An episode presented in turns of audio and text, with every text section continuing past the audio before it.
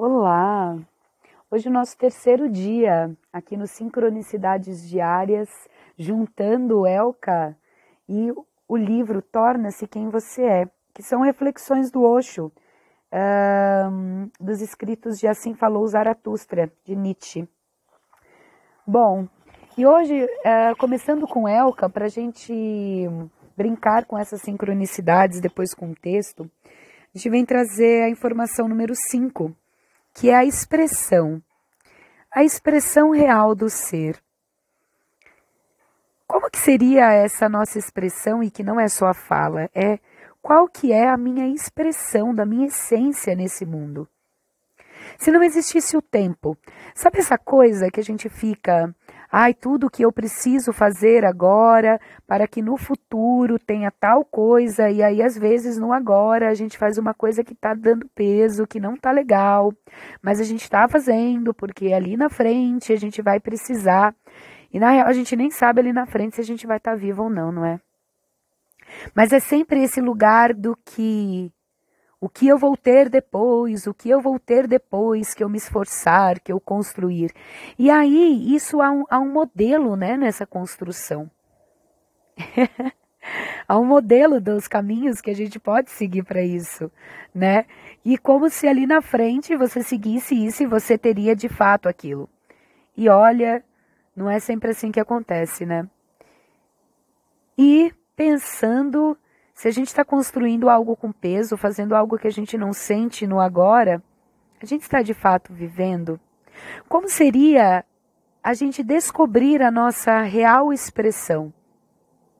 A real expressão da nossa essência. Aquela que não teme o futuro, que não culpa se você fez, se você não fez, se você está sendo útil ou não, se você, enfim, né? Aquilo que você simplesmente é no agora. Bom, Sigamos hoje então aqui com a leitura do nosso livro nessas sincronicidades.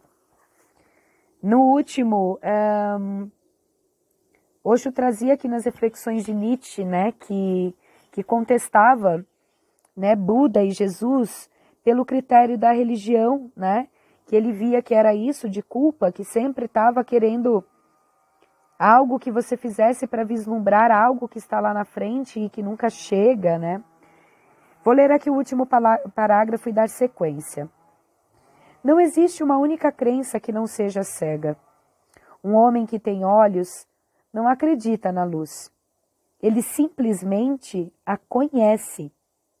Não há necessidade de acreditar. Somente um cego pode crer na luz, pois ele não a conhece. A crença só existe na ignorância, e com raras exceções, como as de Zaratustra e Xuan Tzu, que não criaram grandes sectos ou tradições. Todas as religiões defendem a crença, ou seja, são todas a favor da cegueira. Nietzsche era contra elas em termos simbólicos. Assim, Naquilo que se refere ao Oriente, ele escolheu a figura de Buda como símbolo, e naquilo que se refere ao Ocidente, escolheu a figura de Jesus. Ele era contra essas religiões pela simples razão de que elas eram contra a vida. Todas navegam, todas negavam às pessoas o direito de desfrutar as coisas simples. Não queriam que as pessoas vivessem alegremente, sorrindo que tivessem senso de humor em vez de serem carrancudas, que adorassem a música, as canções e fossem capazes de dançar e de amar.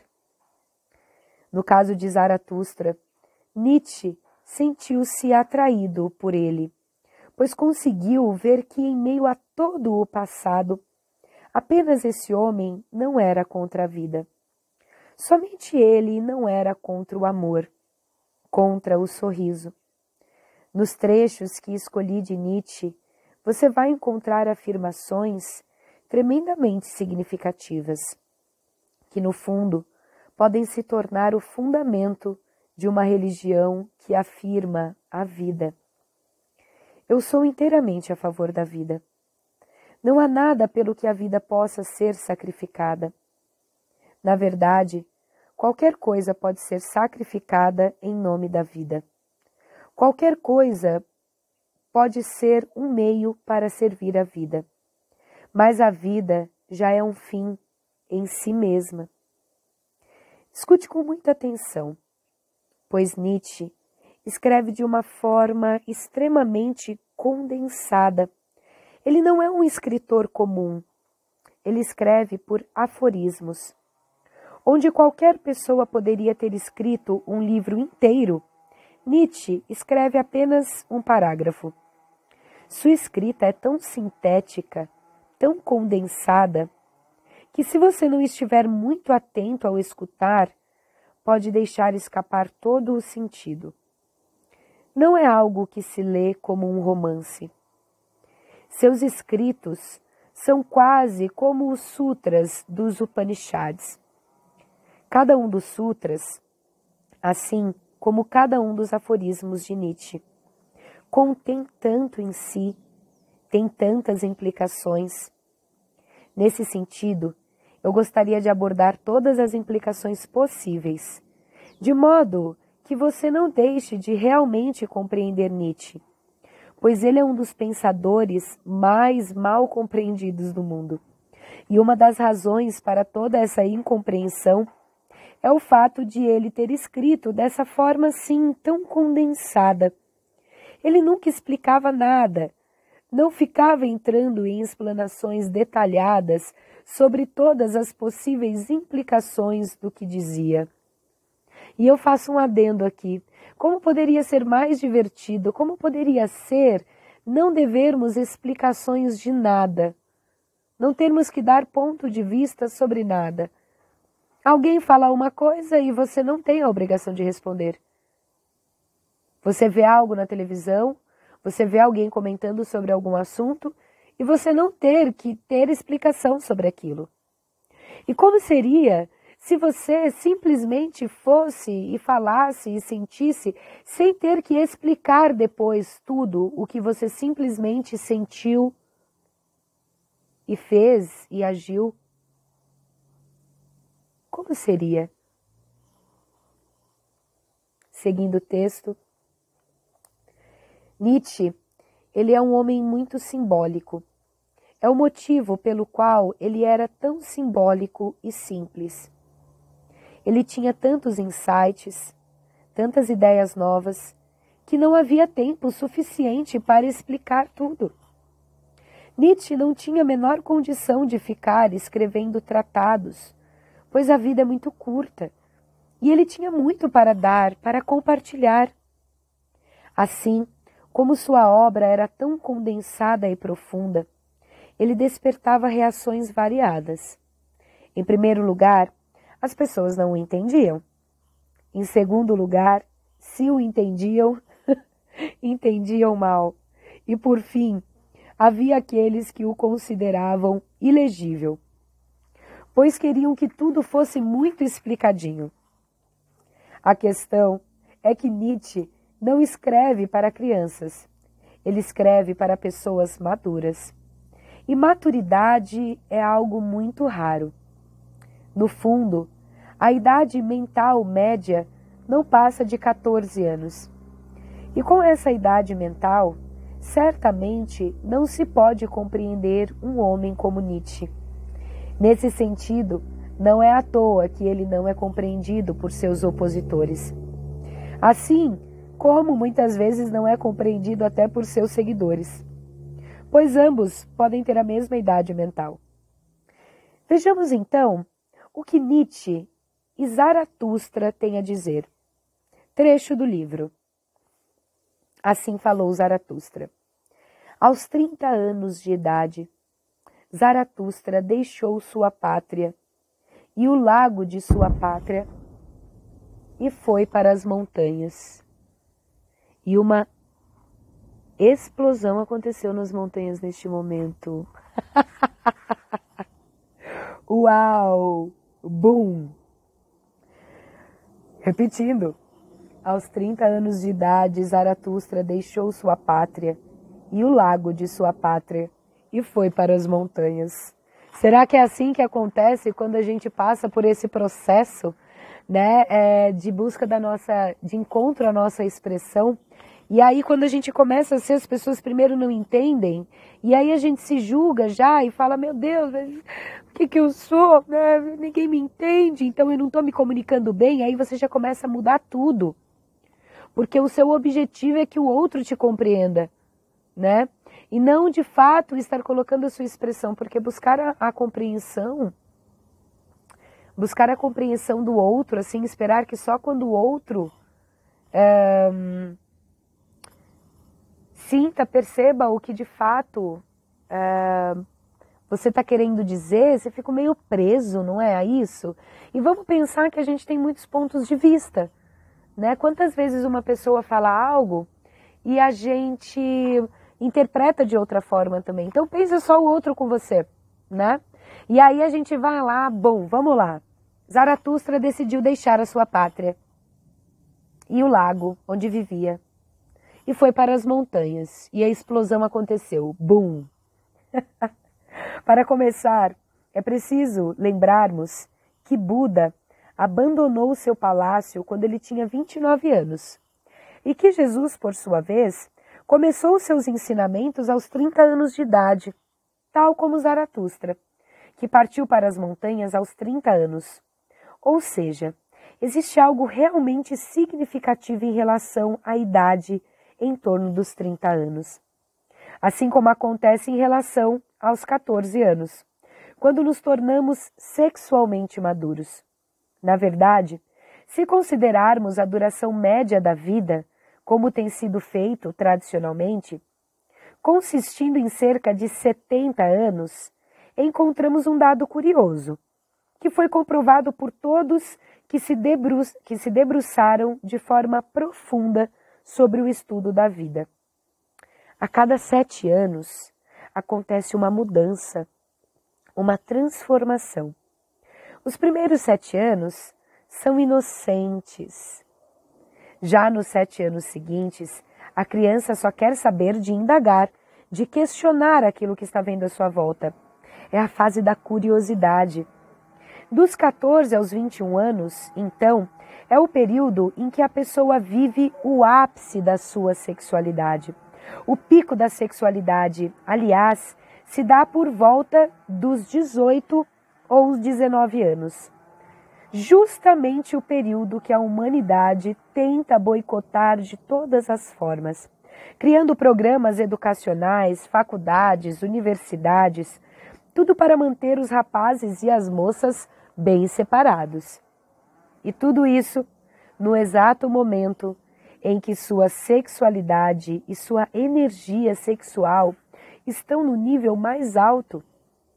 Nesses sete anos, dos 14 aos 21, eles poderiam facilmente ter experienciado vários e vários orgasmos sexuais. E o orgasmo em si é como um vislumbre que pode despertar em você o anseio de encontrar espaços ainda mais bem-aventurados. Durante o orgasmo, duas coisas desaparecem: o seu ego e a sua mente. Além disso, nem que seja por alguns segundos, o tempo para. E essas três coisas é que são importantes. Duas delas desaparecem por completo. Você não é mais um eu você existe, claro, mas não existe mais a noção do ego. A sua mente também continua lá, mas não há pensamentos, apenas uma profunda quietude. Então, repentinamente, já que o ego desapareceu e a mente parou, o tempo para também. Pois para que você consiga experienciar o tempo, é preciso que sua mente fique pulando de um pensamento para o outro, sem cessar. Caso contrário, você não consegue per perceber o movimento do tempo. Por exemplo, imagine dois trens de ferro se movendo no espaço vazio, paralelamente, e à mesma velocidade os dois. Se você olhar pela janela do seu trem para o outro, que tem as mesmas janelas e o mesmo número de vagões, não vai achar que você está se movendo. Da mesma forma, os passageiros do outro comboio não terão a menor sensação de estar em movimento. Você só tem a sensação de estar em movimento porque enquanto o seu trem se move, as árvores e as casas continuam paradas. Elas não se movem. Plataformas vêm, estações passam e logo ficam para trás. É pelo simples fato de que as coisas estarem estáticas do lado de fora que, pelo contraste em relação a elas, você consegue sentir que o seu trem está se movendo. É provável que você mesmo já tenha tido uma sensação bem esquisita quando o seu trem está parado na plataforma e há outro comboio parado ao lado. Então, de repente, seu trem começa a se mover. O que acontece? Ao olhar para o outro trem, parece que é ele que começa a se mover. E isso só, e isso só não acontece caso você olhe para a plataforma ou para outra coisa que permanece parada. Ou seja, o movimento é uma experiência relativa. Quando a mente não fica criando pensamentos, é como se você estivesse em um céu limpo e vazio. O tempo logo para, pois é impossível perceber o tempo sem o movimento. Você não está lá, sua mente também não e muito menos o tempo. Existe apenas uma tremenda paz, um imenso relaxamento. Paro por aqui hoje, trazendo nas sincronias da expressão novamente a pergunta: como seria se a gente não precisasse ter argumento para tudo? Como se a gente como seria viver um imenso momento de orgasmo a cada momento. E olha só, né, essa fase da juventude, eu falo, é, é um desejo tão profundo que nada para, né? Tudo pode te afastar, não, precisa realmente de uma coisa muito forte ali, que normalmente são essas crenças do que você não deve, do que é pecado, para você não seguir esse instinto tão natural, né? para ter como referência esse momento. Mas podemos ligar isso às outras coisas também, né? A gente já sabe que o orgasmo ele não está ligado necessariamente só mais é, ao ato sexual de dois corpos humanos, mas sim a uma sensação. Mas como que é que a gente sabe se a gente nunca viveu, né? E Nietzsche trouxe isso, né? de que essas crenças elas querem nos manter sempre cegos, que é acredite no que você nunca viveu, mas acredite, né? E aí a gente traz aqui para visão, né? Para vamos abrir a visão, né? É, que é como é quem vê não acredita na luz, ele vê a luz, né? Como que é a gente estar firme a partir do que a gente vive, do que a gente experiencia. O que você está fazendo nesse momento? Você sente com leveza, com prazer? É da sua expressão? Ou está presa em uma crença do que no futuro pode acontecer? Como que você está vivendo o seu agora? Fora do cabeção, fora do tempo, da preocupação do que será depois, do que veio antes, somente sendo no agora, a sua expressão. Você tem uma escolha a cada segundo, de seguir com prazer, sentindo o orgasmo da vida, o prazer de se relacionar com o que você quer se relacionar.